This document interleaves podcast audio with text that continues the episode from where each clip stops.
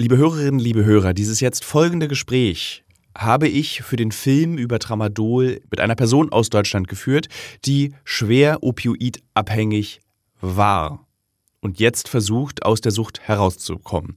Wir fanden dieses Gespräch so intensiv, so interessant, dass wir uns entschieden haben, nicht nur die Ausschnitte für den Film zu benutzen, nein, wir haben uns entschieden, euch hier in diesem Podcast das gesamte Gespräch zur Verfügung zu stellen. Ähm, ja, und an dieser Stelle wünsche ich euch, äh, tja, viel Spaß kann ich ja nicht wünschen. Aber hört gut zu und passt gut auf.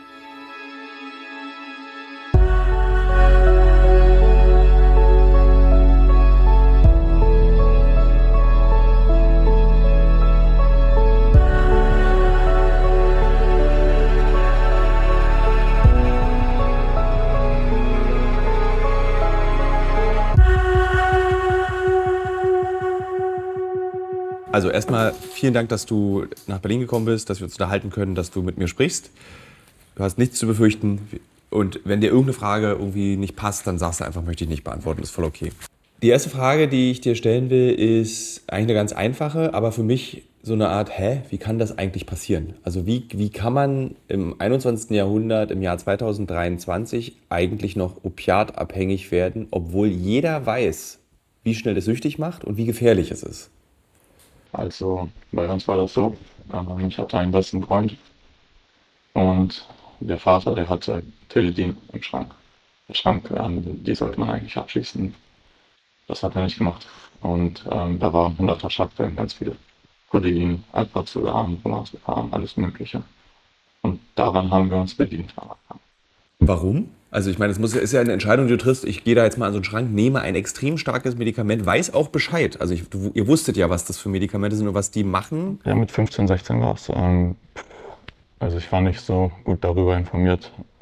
Ich weiß nur, man fühlt sich in Watte gepackt und alles ist gut, dann habe ich es genommen. Wolltest du mit 15 und 16 in Watte gepackt werden? Ähm, ich glaube, das war reine Neugier. Also ich hatte nicht das Verlangen, ähm, high zu werden oder einen Rausch zu spüren. Ich wollte einfach nur, dass ich war einfach nur neugierig. Wie schnell ist aus Neugierde, ich will es nochmal probieren, geworden? Ähm, ja, wir haben das, jedes Wochenende hatten wir so eine Tradition, wir sind immer zu den Kollegen gefahren, ähm, haben da übernachtet. Der Vater, der ist rübergegangen zu jemand anderem, zu seiner Freundin und ja, dann sind wir halt immer zum Schrank und haben uns ein Blister rausgenommen, so eine Riegel. Eigentlich haben wir das nur genommen, wenn wir nichts anderes hatten. Also wir haben zuerst gekifft. Ähm, ich würde sogar sagen, Kiffen war vielleicht eine Einsteigerdroge. Ähm,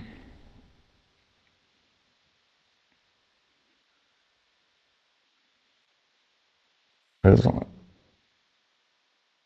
am Anfang hatte ich nicht das Verlangen, das ja. nochmal zu nehmen. Das war eher so, das war einfach da. Wir haben es teilweise weggeworfen, wenn wir es in der Hosentasche hatten.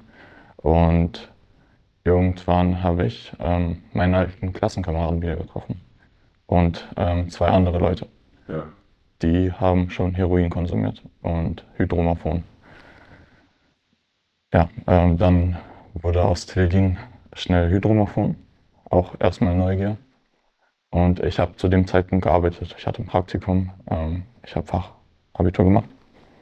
Und ja, ähm, Erstmal war das so, dass wir das nur am Wochenende gezogen haben. Also Hydros musste man klein machen in einem ja. Hörsaal, damit das, das überhaupt ist das, das ist auch ein, ist ein Ersatzstoff einfach? Hydromorphon, das ist auch ein synthetisches Opioid. Okay. Ähm, nur ein sehr, sehr starkes. Das äh, liegt über Oxycodon. Praktisch, ja, das Heroin in pharmazeutischer Funktion. Ja. Ähm, ja, es ist sehr stark. Wenn man es oral konsumiert, ähm, passiert nichts. Das äh, wussten wir schon. Wir haben uns darüber erkundigt. Und ja, wir haben gegoogelt, wie man das halt äh, zubereitet. Und äh, unsere Freunde wussten da auch schon ein bisschen. Wir haben uns einen Mörser bestellt und da mussten wir die Tabletten klein machen. Da waren so Granulatkügelchen drin. In der Tablette? Ja, genau. Okay. Also die Tablette, die hat Bindemittel und drin, sind dann, drin ist das Granulat mit dem Wirkstoff. Also so mit einer Karte bekommt man das nicht klein, da muss man schon einen Mörser dafür holen. Ja, damit hat es angefangen. Ähm, die haben wir dann immer gemörsert. Ähm, ja, wie wir die bekommen haben, das war eine Oma tatsächlich, die hat das verschrieben bekommen. Okay. Gegen starke Schmerzen. Sie war, äh, ja, sie hatte Krebs, ein, ein Stadium. Und ja, als ich das in der Arbeit ähm, nicht mehr so gepackt habe, das war ziemlich anstrengend. Das war eine physische Arbeit. Ne? Also ich habe als Elektriker gearbeitet, ja. ich musste ganz viel, ganz viel tragen ähm, und ich hatte Rückenschmerzen nach zwei Stunden schon. Ähm, also habe ich irgendwann angefangen, in der Arbeit zu ziehen, Hydromorphon. Und das hat praktisch dieselbe Wirkung wie Heroin. Merkt man eigentlich diesen Schritt von, ich habe Bock, das auszuprobieren, zu, fuck, ich bin süchtig?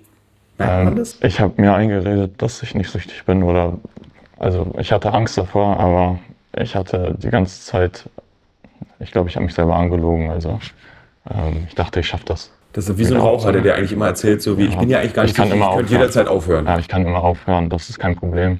Ähm, ich mache das einfach nach der Arbeit nicht mehr und fertig. Ja. Wenn ich das geschafft habe, das Praktikum. So dachte ich. Ähm, dann war das während der Arbeit mehrmals, dann war es nach der Arbeit äh, nicht mehr nur am Wochenende. Das war dann praktisch jeden Tag. Und dann habe ich das sechs Monate durchgemacht. Und an Weihnachten ähm, hat äh, keiner mehr zurückgeschrieben. Die Oma war tot.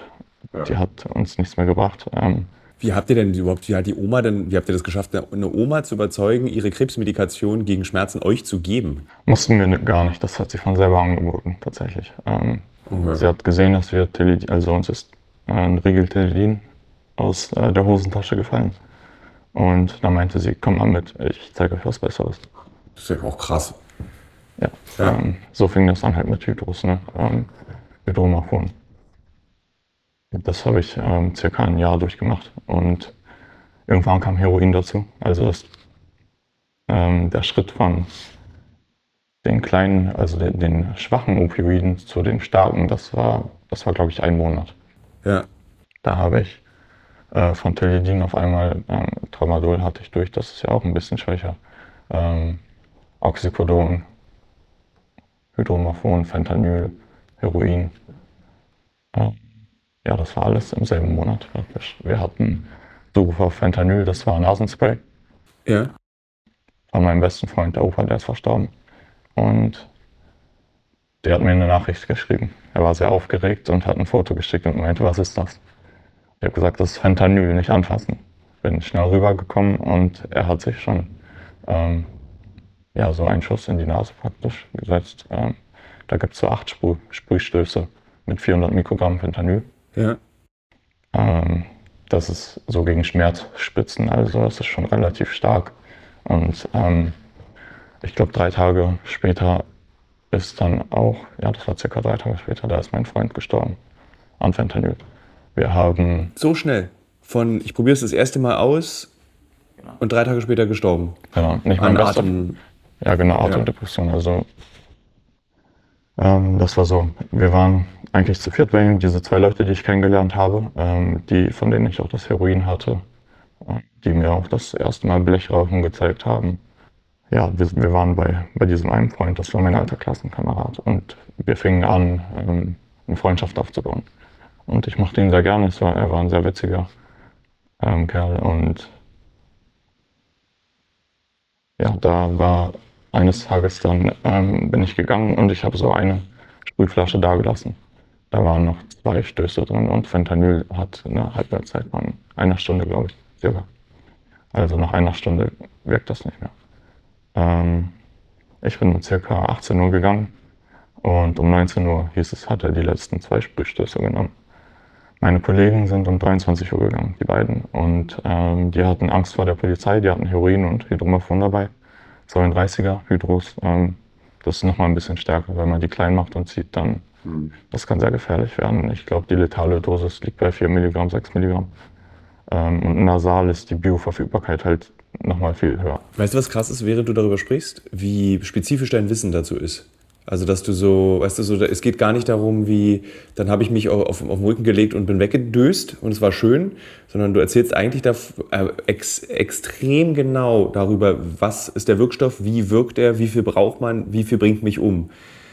Würdest du sagen, dass der Konsum von Opiaten genau das ist? Dieses ständige Messen und Berechnen zum nächsten Rausch, zum nächst, zur nächsten Wirkweise?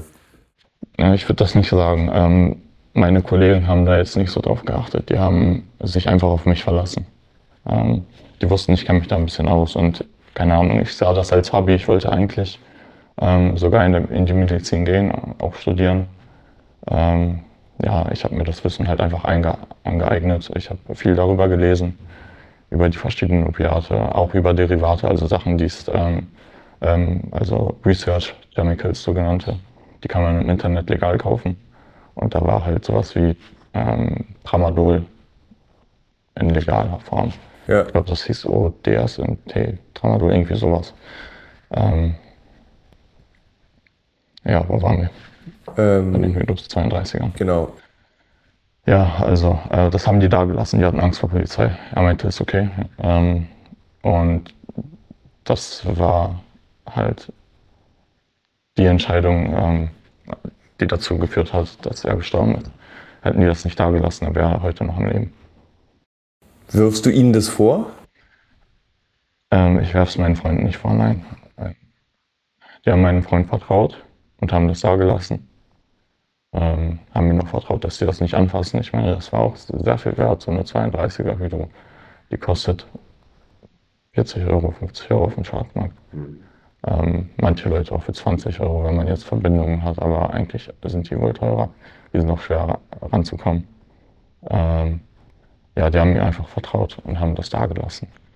Und wie groß ist der, wenn, wenn, wenn du konsumierst oder konsumiert hast, wie groß ist diese Angst vor dem, heute ist es zu viel, heute ist der, denkt man daran überhaupt, dass es passieren könnte? Also bei meinem ersten Mal Heroin, das habe ich, ähm, ich habe diese zwei Leute angeschrieben.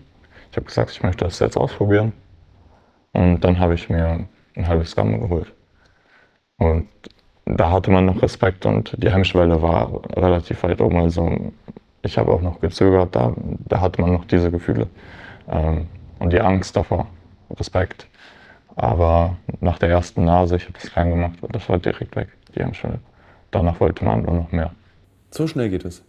Bei mir zumindest. Und bei den anderen, ja, es war es nicht anders. Ne? Die haben das erste Blech geraucht und am nächsten Tag direkt das nächste.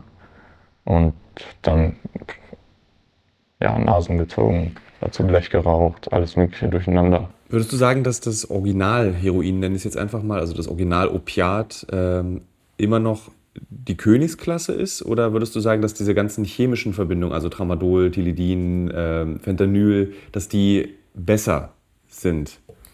Also Heroin ähm, ist an sich ziemlich stark, ja. Wenn man das jetzt am Bahnhof kauft, denke ich nicht. Ähm, hatten wir auch schon, da bringt das nichts. Da, selbst wenn du entzügig bist und das rauchst, da bringt es teilweise nichts, weil es so stark gestreckt ist. Ähm, aber Fentanyl würde ich schon stärker einschätzen, vor allem die Derivate K-Fentanyl, Acrylfentanyl. Ähm, die sind dann nochmal 100 mal stärker oder 50 mal stärker, weiß ich nicht. Äh, es gibt teilweise Derivate, die 1000 mal stärker sind. Und ähm, in den USA werden ja Pillen gepresst, Oxycodonpillen. Und äh, wenn man denkt, man kauft eine Oxycodonpille, dann erkundigt man sich im Internet über die Dosis, wie viel man nehmen soll. Und dann steht auf der Tablette 30 Milligramm. Und ähm, du nimmst die Hälfte nasal. Dann bist du tot, weil du vielleicht ähm, auf, auf der Tablette der Hotspot, also das ganze Fentanyl, auf der einen Seite war und nicht auf der anderen. Das kann passieren, die werden ja gepresst. Und ähm, da wird nicht drauf geachtet. Das, das kann man auch nicht ähm, steuern oder so verteilen. Das geht nicht. Würdest du sagen, dass die, dass die, die größte Macht, die von Opiaten ausgeht, ist, dass dir dein Leben egal ist? Dass du jedes Mal beim Konsum immer wieder das Risiko eingehst, dass es das letzte Mal sein könnte, weil zum Beispiel auf der einen Seite alles in der Tablette lag?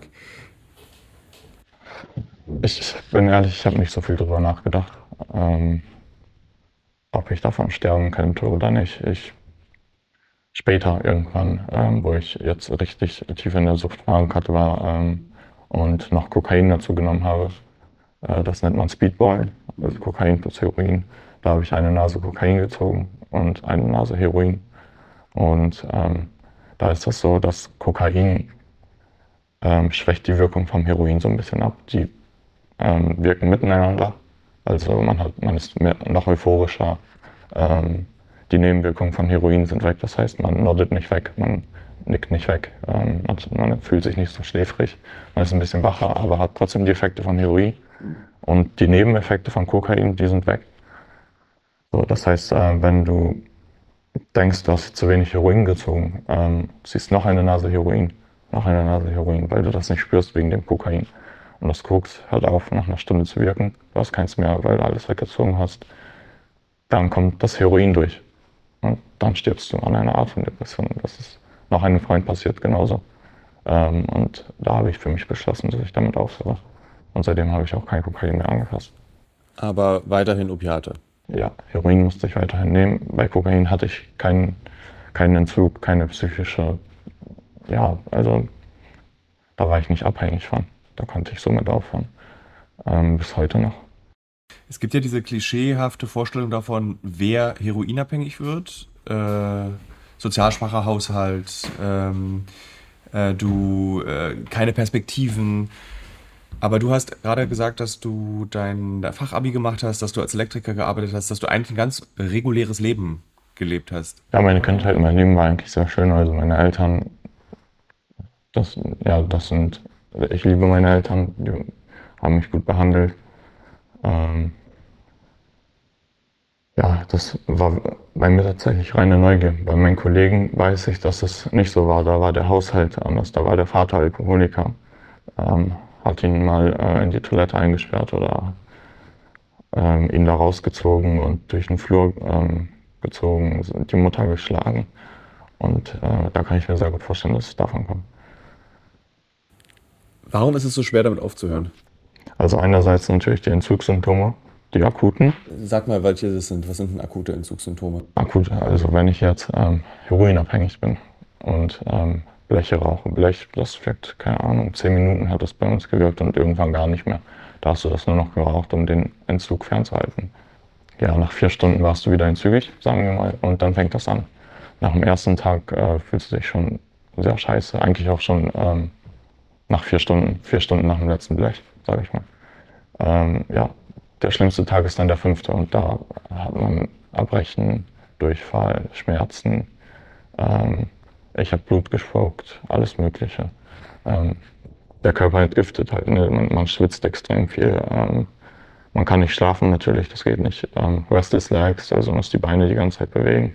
Man ist extrem unruhig, man hat diese Nervosität in der Brust, ähm, als ob man die ganze Zeit aufgeregt ist. Und man hat auch irgendwie Energie, aber man ist total fertig. Und also man will schlafen, aber es geht nicht. Man, man kann gleichzeitig einen Marathon laufen, hat aber keine Energie dafür. Man liegt dann im Bett und dann denkt man nach. Und ähm, ja, wenn man viel Zeit hat und nachdenkt, dann denkt man noch über die Sucht nach und äh, die Depressionen kommen durch. Wenn man das jetzt geschafft hat, sage ich mal, den Entzug, den akuten, dann kommen die postakuten Entzugssymptome. Das äh, ist ja die Depression danach wie man sich fühlt. Ähm, ich habe eine Entgiftung gemacht. Ähm, ich war drei Wochen zu Hause in meinem Zimmer eingesperrt. Und ähm, dann bin ich in eine Entgiftung gefahren, in eine richtige. Ähm, ja, da habe ich ein Bett bekommen. Und die haben mir Benzodiazepine gegeben, um runterzukommen. Ja, da bin ich nach einer Woche raus. Ich habe ja den größten Teil schon zu Hause gemacht. Also ja. Ich habe es abgebrochen gegen ähm, Empfehlung des Arztes. Und da haben mich Freunde abgeholt, beziehungsweise mein bester Freund, der keine Drogen nimmt. Und ähm, dann sind wir bei einem Kollegen angehalten. Ich bin aus dem Auto ausgestiegen, habe gesagt, warten wir kurz fünf Minuten. Bin reingegangen und da saß meine Gruppe, fünf Leute, sechs Leute. Und ähm, die haben mir direkt ein Lächeln gehalten. Da habe ich wieder geraucht und da war der Rausch so stark, dass ich direkt weggenoddet bin. Und Nodden ist eigentlich so das, was ähm, die meisten Leute, die Heroin nehmen, erreichen wollen. Das ist, ja, man fühlt sich, wie, wie ich schon sagte, in Watte gepackt. Man, man träumt, man ist irgendwo anders, einfach nicht mehr hier. Ja. Keine Probleme, gar nichts. Ähm, und ja, man nickt einfach weg, der Kopf nickt nach links, man wird schwer, das merkt man und dann auf einmal klick und ist alles schwarz. Ähm, ich habe viel geträumt, wenn ich genoddet habe. Ähm, Was hast du da geträumt? Alles Mögliche. Eigentlich waren das nur schöne Träume. Sowas wie, ähm, wenn man jetzt Klarträume kennt, äh, sowas. Also man konnte den Traum teilweise steuern. Ich habe mich selber von außen gesehen, wie ich da auf dem Bett liege und konnte mich bewegen. Und ähm, das hat sich sehr realistisch, realistisch angefühlt, sehr luzid und ein bisschen bizarr. würde ich sagen. Ähm, ja, das hält aber nicht lange. Dann äh, wacht man wieder auf und dann ist man in der Realität. Wie fühlt sich das an, dieses wieder in der Realität sein? Ähm, wenn man langsam wiederkommt, dann ist es okay. Aber wenn dir ein Sanitäter Naloxon in die Nase oder in, in, in die Venen spritzt, dann kommt man ja ähm, direkt wieder. Dann ist man wieder bei Verstand, bei allen Sinn, dass ähm, Heroin ist äh, nicht mehr an den Rezeptoren, nicht mehr an den Opioid-Rezeptoren, da ist dann das Naloxon. Und ähm, das nennt man Turboentzug, Turbohafen. Da fühlt man sich wie ähm, an dem schlimmsten, also ich habe ja gerade gesagt, am fünften Tag, das ist so der schlimmste. Das ist dann so, nur zehnmal schlimmer oder hundertmal schlimmer. Das kommt alles auf einmal.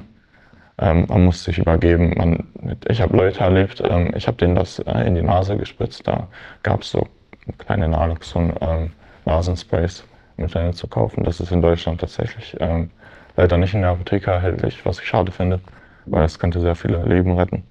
Ähm, ich hatte zum Glück eins aus dem Darknet. Ich musste dafür aber 80 Euro zahlen, obwohl man die zum Beispiel in der USA kostenlos bekommt an Abgabestellen.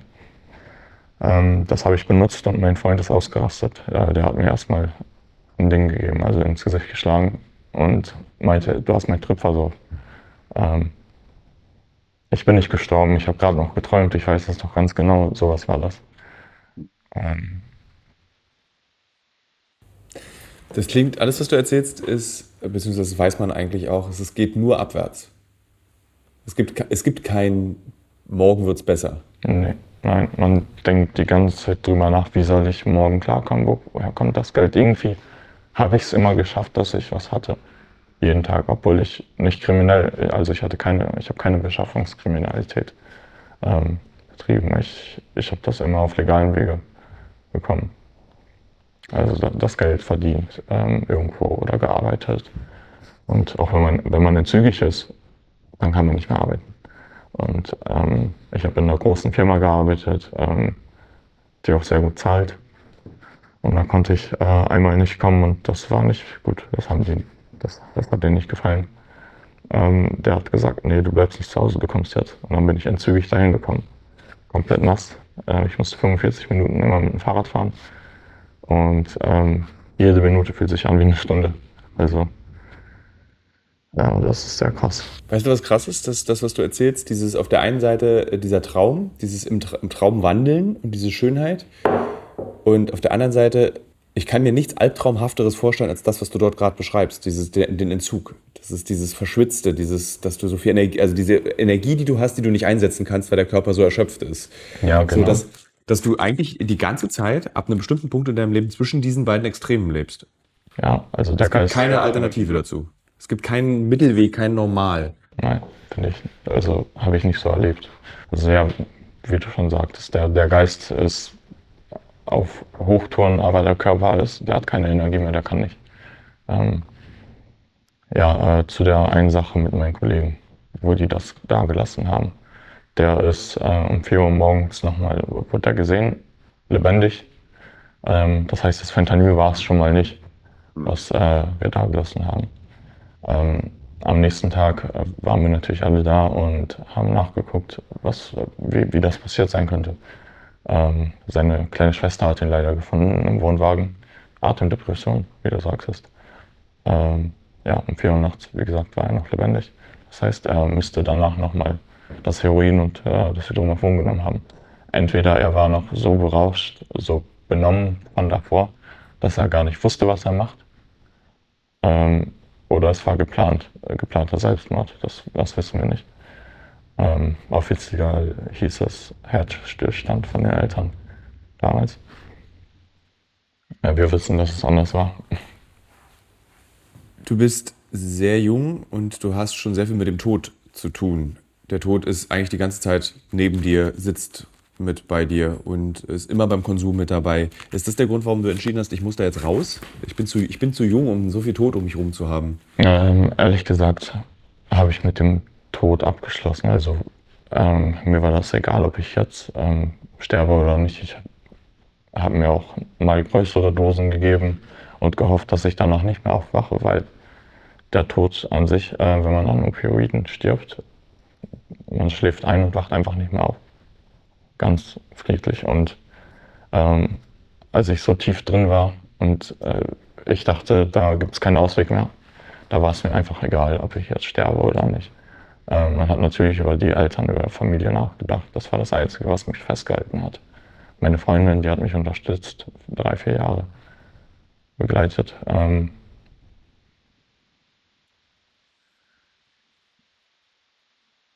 ja, also mit dem Tod hatte ich keine, keine Probleme, das war mir relativ egal. Und jetzt? Jetzt ist es ein bisschen anders. Jetzt ähm, schaue ich nicht mehr durch so, ein, durch so eine Nebelwand. Jetzt sehe ich alles ein bisschen klarer. Ähm, also alles ein bisschen realistischer. Ich habe wieder angefangen zu träumen. Ähm, damals, als ich auf Methadon umgestiegen bin, ich war ja auf Methadon, auf Polamidon, dann auf Metadic, Poladic, Subutex und jetzt auf Substitul. Ähm, Substitul, das ist so, da fühlt, äh, da fühlt man sich am klarsten, finde ich. Ähm, andere sagen, das ist genau andersrum, dass man bei Methadon gar nichts spürt. Bei Substitul ähm, schon, aber bei Substitul fühle ich mich relativ nüchtern. Und bei Methadon, da war so ein Schleier immer. Also man war immer sediert, man war immer müde. Die ersten fünf Tage war ich auch richtig heil davon. Also ich habe einen Rausch, einen Rausch gespürt. Ähm ja, da bin ich weggenordet. Da bin ich mit Papa zur Praxis gefahren. Ähm das war nach der Entgiftung. Ähm ich habe die Entgiftung im November gemacht und ähm Jetzt November letzten Jahres. Äh, nein, das ist jetzt, also ich bin eineinhalb Jahre, circa knapp zwei Jahre in der ähm, Substitutionstherapie mhm. und circa zwei Monate davor habe ich die Entgiftung gemacht, vielleicht drei. Also an Silvester ging ich äh, in die Therapie und ja, November. Macht dir das Angst, äh, also ganz klar gefragt, wenn du weißt, also der, die Regel bei Sucht, besonders bei Opioidsucht ist, du wirst immer süchtig sein. Das geht nicht mehr weg. Macht dir das Angst? Ja, das macht mir Angst. Ähm, ich habe Angst, dass wenn ich es schaffe, von Substitul jetzt, von Morphin, von Methadon, wenn ich davon runterkomme, ähm, was als nächstes kommt. Ähm, die postakuten Entzugssymptome, die sind dann ja immer noch da. Die, die verschwinden nicht nur, weil ich jetzt ein Ersatzmittel nehme. Es ist immer noch ein Opiat und ähm, es hat dieselben Entzugssymptome, es hat dieselben Folgen später, Langzeitfolgen. Ähm, also ja, davor habe ich ziemlich Angst, danach wieder anzufangen, ne, wenn ich runter bin, meine Toleranz sinkt, dass ähm, irgendeiner meiner alten Freunde auf mich zukommt und sagt, ey, ich habe Oxys geklärt, ja, 80 Milligramm Oxys. Und ähm, ich habe Angst, äh, dass ich dann Ja sage es ist schwer, sich zurückzuhalten oder es ist schwer, ähm, also zumindest für mich war es ja schon bei der Entgiftung klar. Ich, ich bin am selben Tag, wo ich rausgekommen bin, habe ich schon wieder ein Blech geraucht. Also ja. warum sollte es jetzt nicht anders sein? Ich habe ja nichts dazugelernt. Also ähm, ich wurde nicht therapiert, sage ich mal. So, ich, ich bekomme die Medikamente und gehe wieder aus der Praxis. Gehe zur Apotheke, nehme die Medikamente und gehe wieder. Ich werde nicht gefragt, wie es mir geht. Also mein Hauptarzt macht das schon manchmal.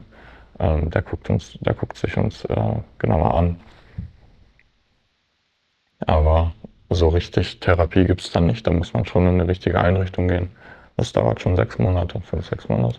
Wie bewertest du das eigentlich? Das ist jetzt ein bisschen so äh, off-topic. Ähm, dieses nee, ist gar nicht off-topic, dieses, dass zum Beispiel Oxy bzw. Opiate in der Popkultur so besungen werden, also im Rap. Du hast dann so Hustensaft, äh, ich gucke jetzt an unseren Rap-hörenden Kollegen, wie heißt der? Jungling. Hustensaft Jungling, Jungling.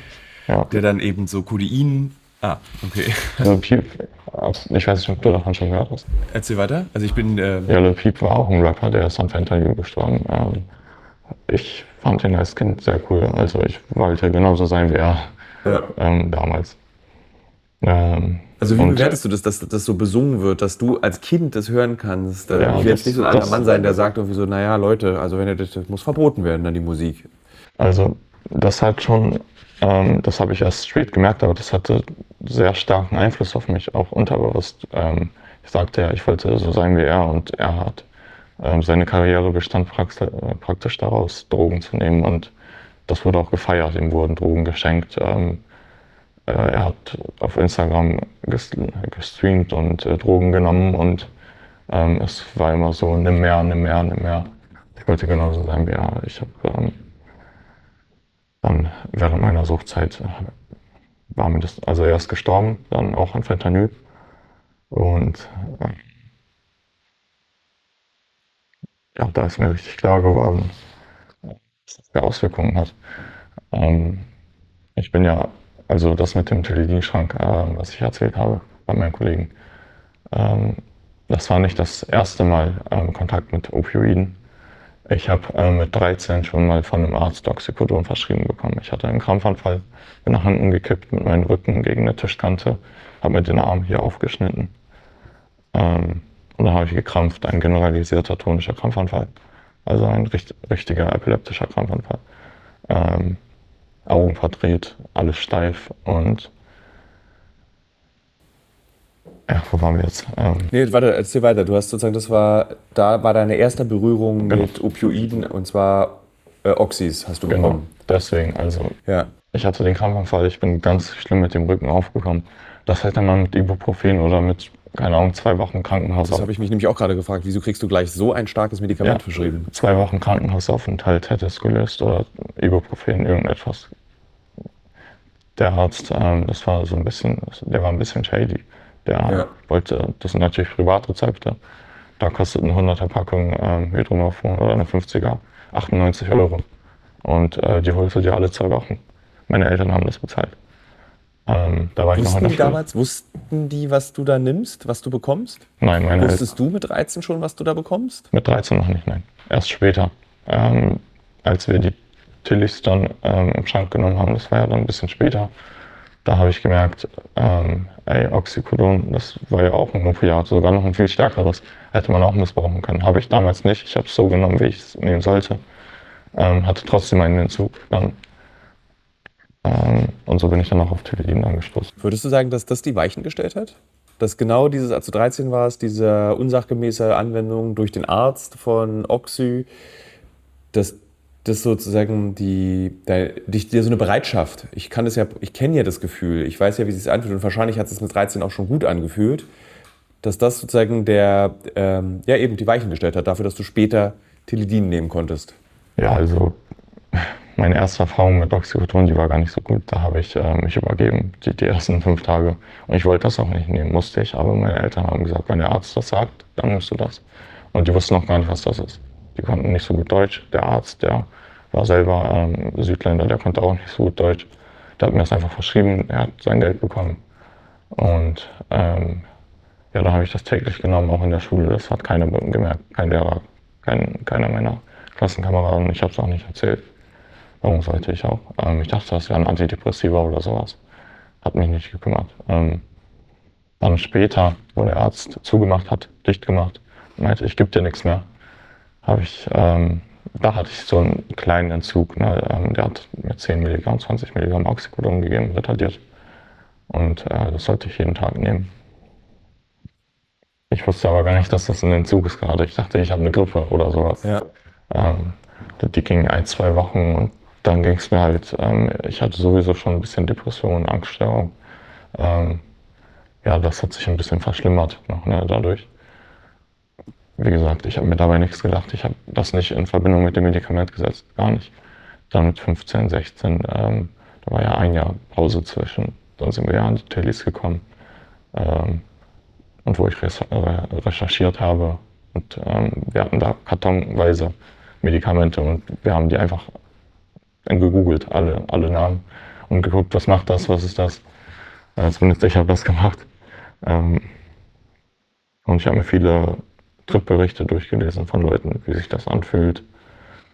Äh, verschiedene Drogen, auch LSD, alles Mögliche. Was hast du, hast du alles probiert? LSD schon mal, äh, Kokain, Heroin, Hydromorphon, also eigentlich alle Opioide, Opiate auch, alle. Ähm, Psychedelika auch, die meisten LSD, DMT, ja. Äh, Mushrooms. 2CW, Ecstasy, MDMA-Kristalle. Oh, ähm, ja, ich habe nicht viel übrig. Alkohol? Ja, Alkohol. Ähm, das war nach der Oxy-Zeit ähm, mit 14, 15, da haben wir angefangen zu trinken und dann auch irgendwann zu kiffen. Würdest du sagen, dass du aber, du bist schon eine Ausnahme oder das, was dir passiert ist, kann jedem passieren? Mir, Kaspar, Nils, also alle, die hier in dem Raum sind. Also jeder von uns hätte das gleiche, hat das Potenzial, dass man eben die gleiche Drogenkarriere macht wie du. Ähm, ich würde es nicht ausschließen, kann ich nicht. Ähm, da würde ich lügen. Ich, es, ich weiß nicht, ähm, wenn dein Hausarzt sagt, nimm das Medikament, würdest du das nehmen? Wenn er dir das verschreibt und sagt, ähm, du sollst das nehmen, ähm, da passiert nichts. Man hat ja ein gewisses Vertrauen zu seinem Arzt, muss man auch haben. Dann nimmt man das halt einfach. Und das muss jeder für sich selber entscheiden. Es gibt Leute, die wissen ganz genau, was das ist und die sagen, nö. Es gibt auch Leute, ähm, die stapeln das zu Hause. Äh, hatten wir auch ganz oft und dann haben wir halt bei denen eingekauft. Ne? Dann hatten die 50 Schachteln Oxycodon, Hydromophon, Fentanyl, alles Mögliche und das haben wir halt eingekauft. Weil die wollten das nicht nehmen, die wussten ganz genau, das macht süchtig. Die haben das aber an Kinder verkauft. Aber wie kaltherzig bitte, dass du das an Kinder verkaufst? Ja, ähm, das war gar nicht so unüblich. Ähm, in meiner Heroinkarriere dann, also ein bisschen später, wo ich keine Medikamente mehr genommen habe, sondern Heroin von der Straße, sag ich mal. Also wir hatten schon Connections, wir haben das aus Holland geholt, das wurde äh, rübergeliefert, immer abgeholt mit einem Auto. Ähm, und dann gab es da sogenannte Drogenhäuser, Trap-Häuser, wir haben das immer Trap genannt. Ähm, und da sitzen 40-Jährige, 50-Jährige. Ähm, der hat wohl mal gefragt, bist du 18? Es, der hat nicht nach einem Ausweis gefragt oder so. Man kann sagen, was man will und ähm, er meinte, ist okay, ist in Ordnung, setz dich hin. Dann hat man gewartet, ähm, einer ist reingekommen, hat das Packen auf den Tisch geworfen. Ähm, er hat es abgewogen und jedem verteilt, egal ja. wie alt man war. Ähm, und ich habe einen schlimmen Fehler gemacht. Ich habe damals meinen besten Freund mitgenommen und der war ein, zwei Jahre jünger als ich. Wie alt war er da? Der war 16, ich war 18. Okay. Also das war schon. Krass jung auch noch. Das war ziemlich verantwortungslos von mir, aber er war mein bester Freund. Äh, ich habe ihn auf einer Ebene gesehen. Also ich habe ihm vertraut, äh, er hat mir vertraut. Und ja, er hatte, das war der, wo wir auch äh, die Chilis her hatten. Ja. Und dann habe ich halt einmal bei ihm Blech geraucht. Ne? Da meinte ich, ich möchte das ausprobieren. Und dann sind wir da hingefahren. Ähm, ich habe sogar noch gesagt, ähm, der Typ ist 16, ist okay, wenn er kommt. Hm, weiß ich nicht, nicht über Telefon. Aufgelegt. Ja. Wir sind hingefahren und äh, haben das bekommen. Das war ihm scheißegal. Und ähm, es gab ja nicht diesen einen Ticker. Es war immer so, eine Gruppe hat Heroin geholt und dann hat man das verteilt über die Stadt. Und die Stadt ist ziemlich klein eigentlich. Und dann gab es diese Drogenhäuser, ganz, ganz viele. Und wenn der eine nichts hatte, ist man zum nächsten gefahren. Wenn der nichts hatte, zum nächsten. Und ähm, es wird immer schwächer, das Heroin praktisch. Ähm, weil die eine Gruppe, die hatte dann das ähm, ungeschnittene, also das nicht gestreckte Zeug. Dann haben die es weitergegeben. Die anderen haben dann Manitol reingetan oder Milch, Zucker, Milchpuder, sowas ähnliches. Ähm, ja, irgendwann bis zu dem Zeitpunkt, dass es gar nichts mehr gebracht hat, wenn man es geraucht hat, da war man affig, also total entzügig. Und man hat 60 Euro für ein Gramm ausgegeben und das hat nichts gebracht. Und da hat man teilweise auch, ähm, da gab es einen, der saß im Rollstuhl, der hat sein Bein, der hat gespritzt ähm, und seine Venen, die waren weg, komplett. Das heißt, äh, dann hat er irgendwann ins Bein gespritzt, in den Rücken und das musste man sich alles ansehen. Also wir, wir saßen da 17, 15 ähm, und auch mit 18, 16 und haben uns das erstmal angeguckt und dann hat er uns das Becken gegeben. Wir sind rausgegangen und dann war das einfach nur pures Manitol. Manitol ist, äh, das kann man auf dem Blech tun und das zerläuft genauso wie Heroin. Ist ein bisschen heller. Ähm, ja, die, die haben alles getan, um dran zu kommen. Ne? Und sein ganzes Bein, wenn man ins Haus kam, das hat richtig, das hat man gerochen und hat gestunken. Wir sind sowieso, wir sind direkt wieder rausgegangen. Ja. Direkt. Was hat, äh, was hat dich daran abgeha davon abgehalten zu spritzen? Ich hatte Angst, dass ich äh, einen Abszess, also eine Ei schieße sozusagen. Ähm, dann schwillt das hier an, wenn man das ins Gewebe spritzt und die Vene nicht trifft. Oder, ja. ja, davor hatte ich Angst. Ähm, ich hatte generell nicht vor zu spritzen. Ähm, aber irgendwann später dachte ich mir, was, wenn ich das einmal ausprobiere? Ähm, Wie eigentlich fast alle, jeder ja, Schritt, den du gemacht hast, war begann mit dem Satz, was ist, wenn ich es einmal ausprobiere? Ja, damit das länger hält. Ich habe jetzt nicht so viel Geld. Ähm, dann kann ich den 20 statt für einen Tag mal auf vier Tage aufteilen oder auf fünf oder auf sechs, weil ich das dann spritze statt rauche oder ziehe. Ähm, Spritzen ist dann ja wieder eine neue Konsumform und wirkt dann dementsprechend äh, komplett anders als geraucht und gezogen. Ähm, auch, glaube ich, am längsten. Ähm, die Bioverfügbarkeit ist am höchsten 100 Prozent. Das wird alles aufgenommen direkt in die Blutbahn. Und ich war kurz davor, mir Spritzen zu holen und stand auch vor der Apotheke. Hab versucht auch mal das schon mal aufzukochen auf einem Löffel, hab's dann aber ausgekippt und ähm, das war, habe ich es eingelassen. Ich weiß nicht, da hat noch der Verstand ausgereicht, um das nicht zu machen. Ähm, meine Freunde in meinem Alter jetzt, beziehungsweise meine, die Clique damals, die, die Gruppe, das hat sich richtig schnell verteilt. Also ich war der Erste sozusagen, ähm, diese zwei Jungs, die ich kennengelernt habe, die waren ein, zwei Jahre älter als ich. Ähm, das waren so die Leute, die das ins Rollen gebracht haben. Das war gar nicht so bekannt davor bei uns, Heroin. Also es haben nicht so viele Leute konsumiert, eigentlich fast gar keiner. Mhm. Ähm, es hat jeder gekifft, Teile geschmissen, also Ecstasy. Ähm, vielleicht mal gekokst, aber auch sehr, sehr selten. Und dann hatte ich das, dann bin ich zu meinen Freunden gegangen und ähm, die fanden das natürlich zuerst abwertend und komischerweise kurz daraufhin wurde ich angerufen und die meinten, komm mal vorbei, ähm, bring was mit. Und das habe ich dann auch gemacht und äh, dann waren wir so eine Sechsergruppe, die jeden Tag konsumiert hat. Würdest du sagen, dass dieses Heroin und die Sucht nach Opioiden sich ausbreitet wie so eine Krankheit? In, ja, auch in deiner Stadt? So wollte ich das ja sagen. So kann man es formulieren. Ähm, das hat sich echt schnell ausgebreitet. Die meisten ähm, haben es nicht geschafft, das rechtzeitig zu stoppen. Manche sind umgezogen zum Glück und haben es dann sein gelassen und nie wieder angefasst. Da kann ich ein, zwei Leute, aber leider nur. Ähm, der Rest, ähm, einer ist in der Entgiftung, mein bester Freund zum Beispiel, der ist immer noch süchtig. Den unterstütze ich auch. Ich versuche den gerade in eine Substitutionsstelle zu bringen. Ähm, ja, der Rest ist entweder tot, konsumiert weiterhin ist vielleicht sogar auch in der Substitution, aber hat Beikonsum, also weiterhin Heroin. Das heißt, man muss sich das Heroin besorgen. Man nimmt nochmal das Methadon. Ähm, also man muss jeden Tag zur Apotheke oder zum Arzt das Methadon nehmen und dann nimmt man noch das Heroin dazu. Methadon ist sowieso schon extrem stark und ähm, sehr schwer runterzukommen davon. Ähm, ich wurde ja von Methadon auf Substitut versetzt, das heißt, es war leichter als normale Leute, die jetzt das ähm, Milliliter für Milliliter abdosieren. So man sagt, ab 3 Milliliter, 2 Milliliter ähm, wird es schwer. So, wenn jemand auf 10 Milliliter ist, das ist schon eine relativ hohe Dosis Methadon, ähm, dann sind die Rezeptoren auch so belegt, dass man kein Heroin spürt, kann man nicht ja. spüren. Das kommt nicht mehr an die Rezeptoren. Wo kommt dein Lebenswille her? Jetzt, wenn du nichts mehr hast?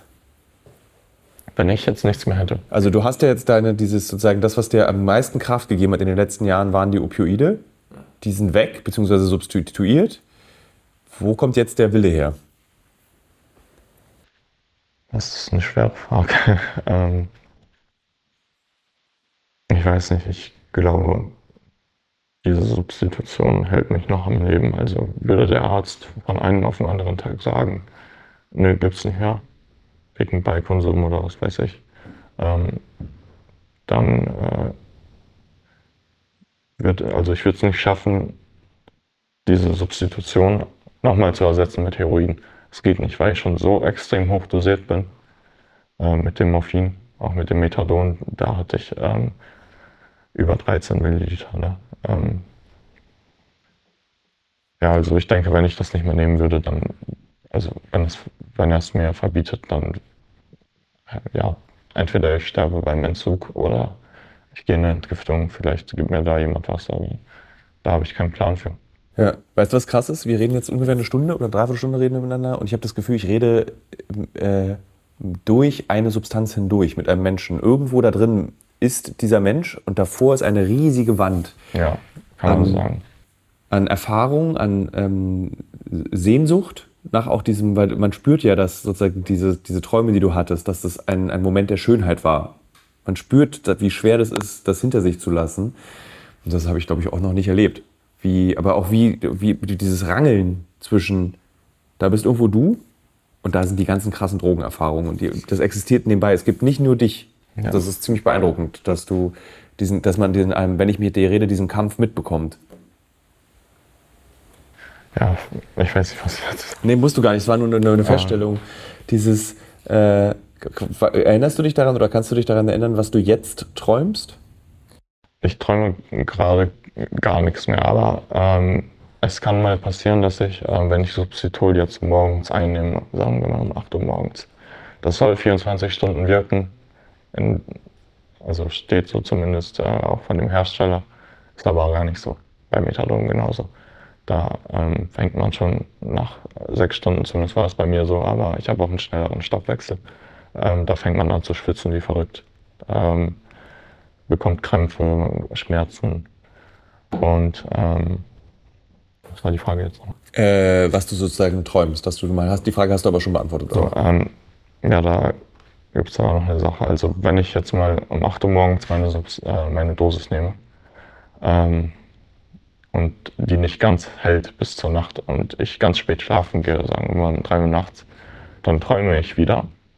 Ähm, dann bin ich ein bisschen entzügig und dann träume ich aber wieder von Heroin. Und das ist jedes Mal dasselbe. Das ist jedes Mal ähm, eine Spritze. Und ähm, ich sehe, ich sehe, wie ich mir das äh, in die Vene drücke und dann bricht irgendwie die Spitze ab von der Spritze, also die Kanüle. Und äh, irgendwas geht schief und dann wache ich auf, komplett verschwitzt ähm, und man hat richtig Suchtdruck. Also man man will diese Substanz dann, ja, keine Ahnung, nimmt man irgendeinen Schlaf, also einschlafen kann man danach nicht mehr. Ähm, wenn man es schafft, dann wach, wacht man zehn Minuten später wieder auf, wegen demselben Traum. Noch ein bisschen, noch, noch bizarrer, noch verrückter. Ähm, die Leute von früher sehe ich, also die, die mir das verkauft haben. Ähm, und dann sitze ich da mit denen und dann spritze ich mir das und dann mache ich wieder auf habe ich das Gefühl, als ob ich kurz so einen Rausch hat, äh, im Kopf hatte, als ob ich mich kurz gut gefühlt habe. Aber das geht dann direkt wieder weg. Erklär mir mal, wie du das aushältst. Aber das kommt zum Glück nicht so oft vor. Ähm, ich nehme meine Dosis sehr spät abends, damit es nicht vorkommt, nachts. Wie ich das durchgehalten habe. Ähm, also überwiegend kam das während der Heroinzeit vor, nicht während der Substitutionszeit. Da hatte ich das ja fast jeden zweiten Tag, wenn man mal kein Geld hatte für den Stoff, dann musste man halt so irgendwie klarkommen. Ja. Und ich weiß nicht, das war, man ist aufgestanden, auch wegen den Restless Legs, also nach so einem Traum, man ist komplett verschwitzt, das ganze Bett ist nass. Man hat eine Pfütze auf der Boot, kann man so wegkippen. Das ist extrem und ähm, dann hat man diesen Bewegungsdrang, ähm, aber man hat gar keine Energie dafür und dann macht man Liegestützen oder sowas, damit diese Energie aus den Armen und aus den Beinen irgendwie verwendet wird, irgendwie raus aus dem Körper, damit man sich müde fühlt und wieder einschläft. Aber das, das geht nicht, das, das dauert zehn Stunden an und dann ähm, ist schon der nächste Tag und dann guckt man, wie man an Stoff rankommt. Man fragt einen Freund, ob der noch was übrig hat ähm, den Affen zu killen oder irgendwie sowas. Wenn du äh, in diese Trap-Häuser gegangen bist oder auf der Straße warst, wer, wer hat noch Opioide genommen? Also wer sind die Menschen, die du dort triffst? Sind es so einfach total kaputte Leute oder ist das... Tatsächlich nicht. Ähm, also das ist eine bunte Mischung. Also das erste Mal, wo ich in so ein Haus reingegangen bin, damals habe ich immer gewartet. Da ist immer dieser, von dem ich erzählt habe, die zwei Leute, die sind immer vorgegangen ich habe den Geld gegeben, dann habe ich ein, zwei Stunden gewartet. Die haben erstmal selber sich bedient. Dann sind die rausgekommen und haben mir circa die Hälfte des Wertes gegeben, was ich eigentlich gekauft habe. Und irgendwann bin ich einfach selber reingegangen. Es hat keinen gestört. Da waren Businessmänner im Anzug, richtig, ne, mit äh, alles mögliche, Anwälte. Ähm, ich meine, ich habe sogar einmal einen Polizisten gesehen, der, ich dachte zuerst, der will uns jetzt eine Razzia, ne? Ähm, aber nein, der hat konsumiert. Ähm, also da gibt es alle Menschen. Und dann von diesen Businessmenschen, Polizisten, alles Mögliche, rüber zu den richtigen Junkies, die sich zehn Tage nicht gewaschen haben und ähm, in der einen Ecke sitzen seit zehn Tagen und immer nur Heroin rauchen. Crack, Heroin, Crack, Heroin. Immer abwechselnd. Also sich hochpushen runter und das ist ganz bunt. Wie weit ist der Weg von Rechtsanwalt, Polizist, Fachabiturient zu denen, die in der Ecke sitzen und ähm, Crack, Heroin, Crack, Heroin? Wie schnell geht das? Ich kann es mal so sagen, ähm, mein Vater, als ich drei Jahre alt war, äh, hatte einen besten Freund. Die sind immer zusammen ins Fitnessstudio gegangen. Er hatte eine Firma, er war vor G-Klasse. Ähm, die Firma lief gut und äh, dann war das so.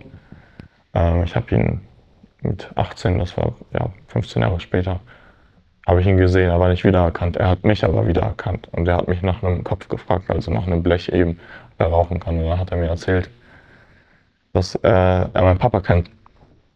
Und ähm, dann ist mir der Name von ihm eingefallen. Ich frage, äh, bist du das von damals, der Freund von Papa? Er meinte, ja, das bin ich. Und ich meinte, was ist passiert? Du hattest doch eine Firma und alles Mögliche. Und er meinte, ja, ähm, einmal Crack und das hat alles zerstört.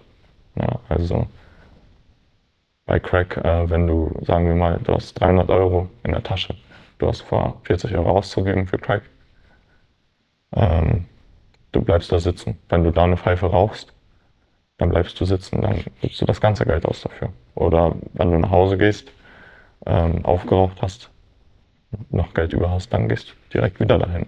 Das war bei mir nicht anders mit Kokain. Ähm, da habe ich alles Mögliche getan, um an Geld ranzukommen. Ähm, es war keine Kriminalität, aber ich, ich habe alles Mögliche. Also ich habe gearbeitet, ich habe Geld ausgeliehen, ganz viel. Hm. Das ähm, war überwiegend so die Methode ähm, neben der Arbeit. Ne? Wissen deine Eltern über alles Bescheid? Die wissen, dass ich opioidkrank bin, dass ich äh, suchtkrank bin, aber die wissen nicht, dass ich Heroin genommen habe. Das wissen die nicht. Ähm, es war immer die Rede von Oxycodon, ähm, von Teledin. Warum wissen sie das nicht? Ähm, ich wollte es denen nicht sagen, Heroin. Ich wollte diese Last, das hätte die zerstört, glaube ich. Also die waren sowieso schon ähm, wegen mir kaputt. Meine Mutter hat nachts geweint, weil ähm, die, sie konnte ja nichts machen. Ich lag im Bett, ähm, total zugedröhnt. Und ähm, meine Mutter hat geheult. Und das habe ich erst eine Woche später, wo ich mal ein bisschen klarer im Kopf wurde, ähm, hat mir mein Vater erzählt, Alter, was geht bei dir ab? Ähm, deine Mutter weint da und ähm, dich juckt's ein Scheiß. Und das hat mich auch weiterhin nicht interessiert irgendwie in dem Moment. Ich wollte einfach nur an Stoff rankommen. Ähm, weil dieses Gefühl von, also diesen Entzug, das wünsche ich keinem Menschen. Nicht mal den schlimmsten Menschen auf der Welt. Das ist, das ist extrem hart. Ähm. Das ist dieser Teufelskreislauf auch, ne? Du hast, du willst, du willst eigentlich aufhören. Also, wir haben jetzt im, für im Rahmen der Recherche für diesen Film auch mit vielen äh, Opioidsüchtigen gesprochen. Eigentlich haben alle gesagt, es ist der größte Scheiß aller Zeiten. Also, es ist nicht auszuhalten. Aber du willst auch nicht diesen Entzug. Und du wanderst von Vermeidung des Entzugs zur Vermeidung des Entzugs und das, dann bist du in diesem Kreislauf drin. Du kommst da einfach mit, und nur mit größten Anstrengungen kommst du, man sieht es ja bei dir. Egal ob jung oder alt, man kommt da nicht raus. Genau. Und das bleibt für immer. Ne? Also wenn ich 30 Jahre clean bin und ähm, mein Arzt mir Oxy verschreibt, wer weiß, was dann passiert. Ja. Ähm, ja, das mit den Eltern, das Thema. Wie, wie, wie ist euer Verhältnis jetzt? Können sie dir helfen oder versuchst du es? Ist, es ist gut eigentlich. Also meine Mutter fragt mich ab und zu, wenn wir alleine mal ähm, irgendwo hinfahren, ja, einkaufen oder so. Immer dann spricht sie mich darauf an. Was hast du jetzt eigentlich vor? Willst du endlich runter davon oder willst du wieder in die Schule oder so? Ich habe jetzt Schule pausiert, das Fachabitur. Ich kann es jederzeit wiederholen, beziehungsweise weitermachen, die 12. Klasse. Ähm,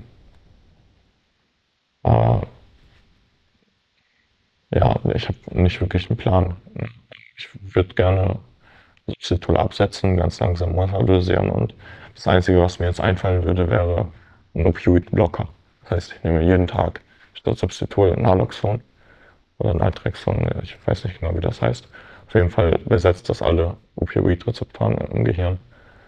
Ähm, und dann kommt da nichts mehr ran. Da kannst du Heroin spritzen, machen, was du willst, das geht nicht. Das, da hast du keine Wirkung von. Das ist so mein Plan und ich denke auch die einzige Lösung, ja, das Einzige, was jetzt möglich ist.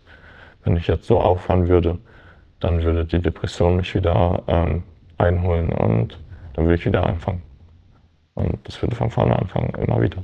Hattest du depressive Tendenzen schon immer oder würdest du sagen, das Heroin hat es verstärkt oder ausgelöst, sogar diese depressiven, äh, die Depression? Weil Sucht und Depression stehen ja nah beieinander. Ja, also ähm, die Sucht hat, löst auf jeden Fall Depressionen aus, auf jeden Fall auch verstärkt, wenn die vorhanden sind, ja, das stimmt. Und wenn du keine hattest, dann hast du danach halt welche. Das ist einfach so. Ähm, davor war ich mir nicht sicher. Ich wurde in der Schule nicht so gut behandelt. Ich wurde gemobbt, äh, geärgert, ähm, bis, bis in die neunte Klasse. Drei, vier Jahre. Vielleicht hat das auch ein bisschen was damit zu tun. Unterbewusst. Ähm. Ich glaube nicht nur unterbewusst, sondern das hat, kann wirklich große Wunden verursachen, so ein Mobbing. Ja, ähm. Ich weiß nicht, ob ich das deswegen genommen habe. Keine Ahnung. Ähm, ich, wie gesagt, ich war einfach nur neugierig. Ähm, ja. Und dann nach.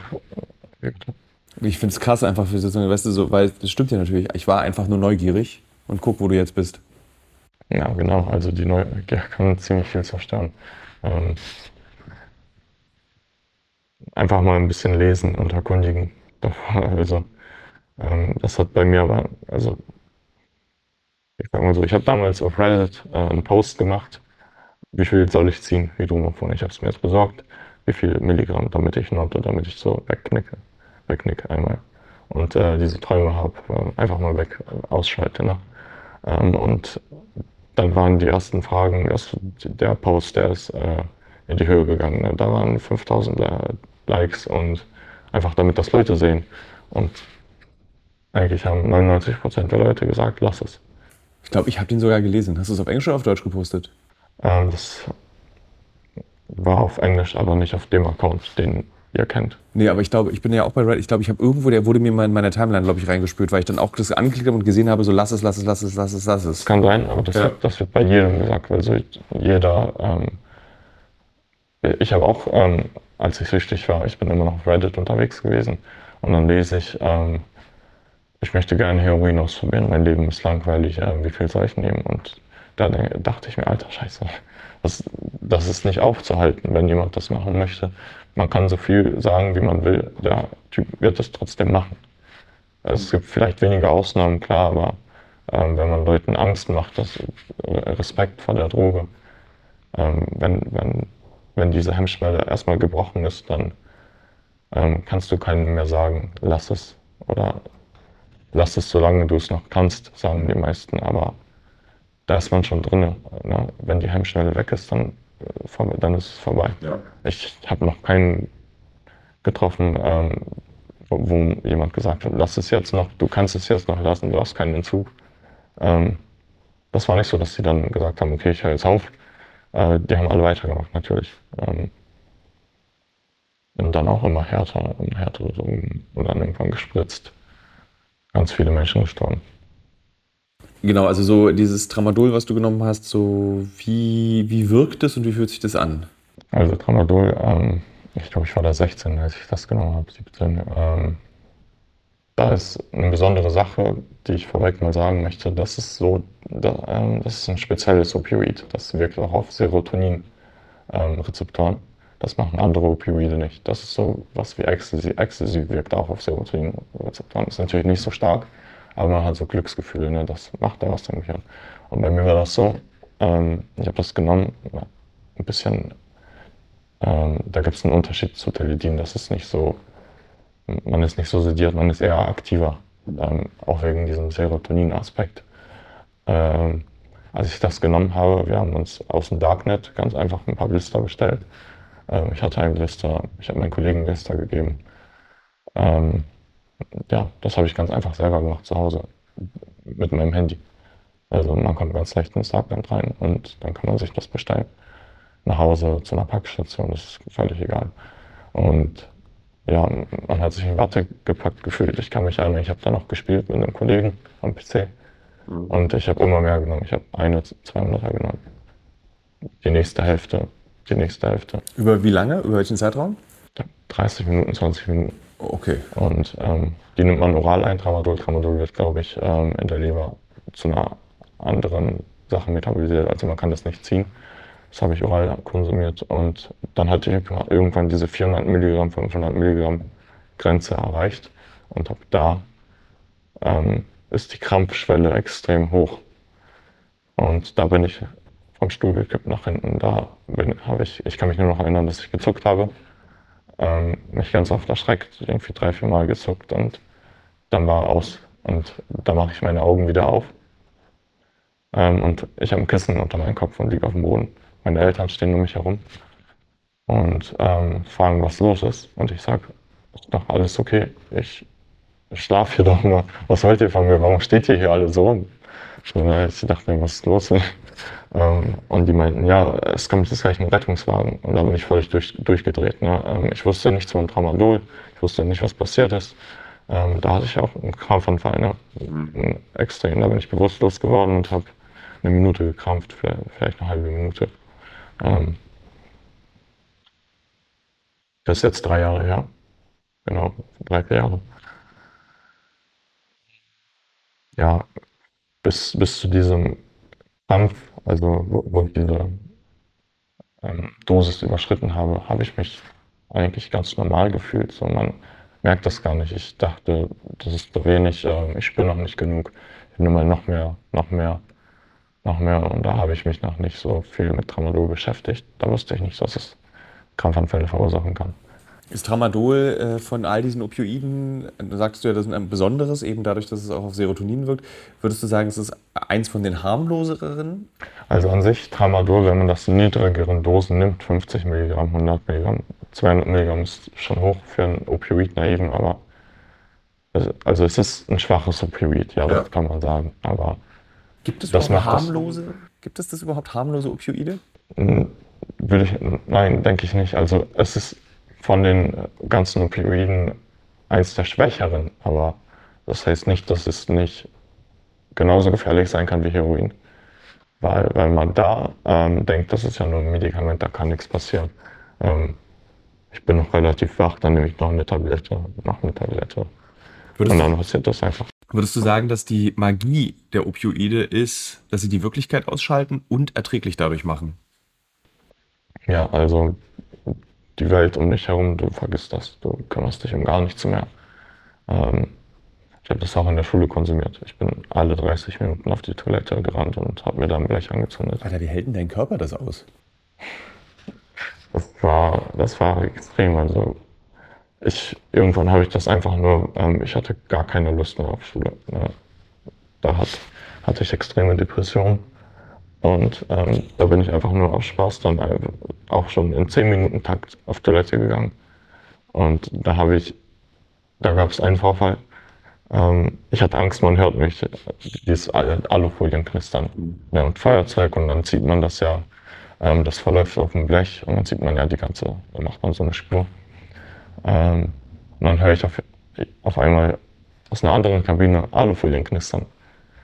Und ich bin leise mache die Tür auf und warte, bis derjenige rauskommt. Und ähm, ja, er hat Heroin geraucht, auch genauso wie ich an derselben Schule, rein zufällig und ähm, hat sich erstmal erschrocken. Ne?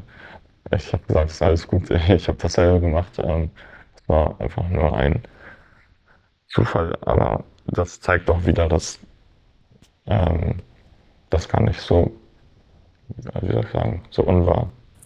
Hm. Ähm, so wenige ja, das zeigt, dass es ein größeres Problem ist, ja. sage ich mal. So. Ähm. Warum willst du gesund werden? Wofür?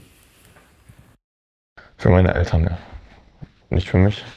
Das ist schon lange abgefahren, der Zug für meine Eltern eigentlich. Ich will einfach nur, dass die friedlich ähm, irgendwann sterben und wissen, bei mir ist alles okay. Für meine Freundin. Das sind die Gründe. Vielen Dank. Auch, dass du so ehrlich und offen darüber gesprochen hast. Dankeschön.